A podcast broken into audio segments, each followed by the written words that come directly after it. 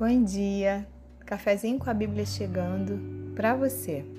E eu já quero começar essa mensagem te desejando um dia maravilhoso, um dia de muita paz, que você possa encontrar a segurança que você precisa nos braços do seu Salvador.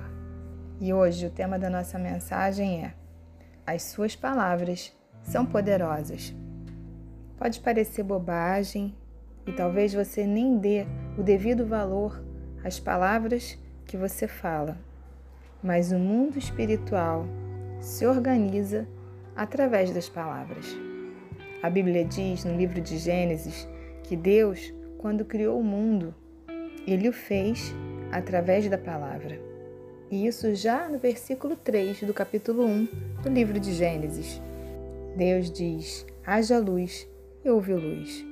E Deus vai dizendo, vai falando e vai dando vida, vai chamando a existência aquilo que ainda não existia, vai materializando aquilo que só existia no imaterial. E a gente vai ler uma passagem que está no Evangelho de Mateus, no capítulo 12, no verso 37, que diz assim: Porque pelas tuas palavras serás justificado, e pelas tuas palavras serás condenado. O contexto em que se apresenta essa mensagem é sobre o dia do juízo. E você vê a importância que as palavras têm e o peso no Evangelho, ao ponto de uma pessoa ganhar ou perder a sua salvação por causa das suas palavras. Inclusive, no Evangelho de João, ele diz que no princípio era o Verbo, e o Verbo estava com Deus, e o Verbo era Deus. Verbo, indicação, movimento ou um estado. Então, acho que já deu para você perceber a importância das palavras. Quantos casamentos foram destruídos por causa de palavras? Quantos relacionamentos entre pais e filhos? Quantas palavras nunca deveriam ter sido ditas? Porque o fato de você pensar em alguma coisa não quer dizer que você tem que expressar aquilo que é o seu pensamento. Muitas brigas, muitas crises, muitas dissoluções poderiam ter sido evitadas se você tivesse pensado um pouquinho antes de falar. Eu sempre fui muito impulsiva. E a pessoa que é impulsiva, ela não pensa muito. Ela fala primeiro e depois ela percebe a besteira que ela fez. E o livro de Provérbios de Salomão diz exatamente isso: que não é bom proceder sem refletir, e peca quem é precipitado. Você é impulsivo?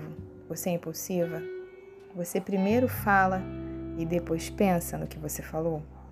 Também existe aquele tipo de pessoa que não tem coragem de falar diretamente ou de resolver aquele problema e usa de subterfúgios ou de artifícios, como por exemplo a ironia.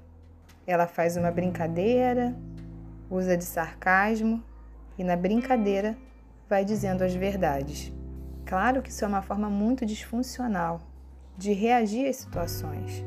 No fundo, essa pessoa tem dificuldade de expressar o que sente e de resolver de forma assertiva aquilo que não lhe agradou ou que está incomodando.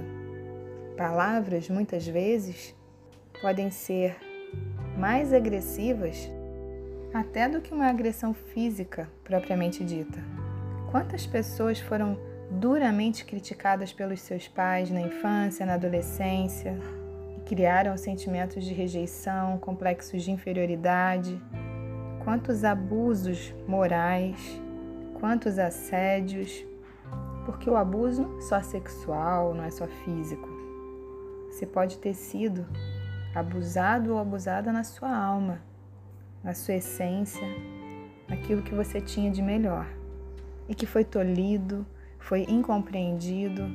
Quantos pais querem colocar seus filhos numa forma, na forma que eles criaram, na forma que eles acham que é a melhor e que é a correta?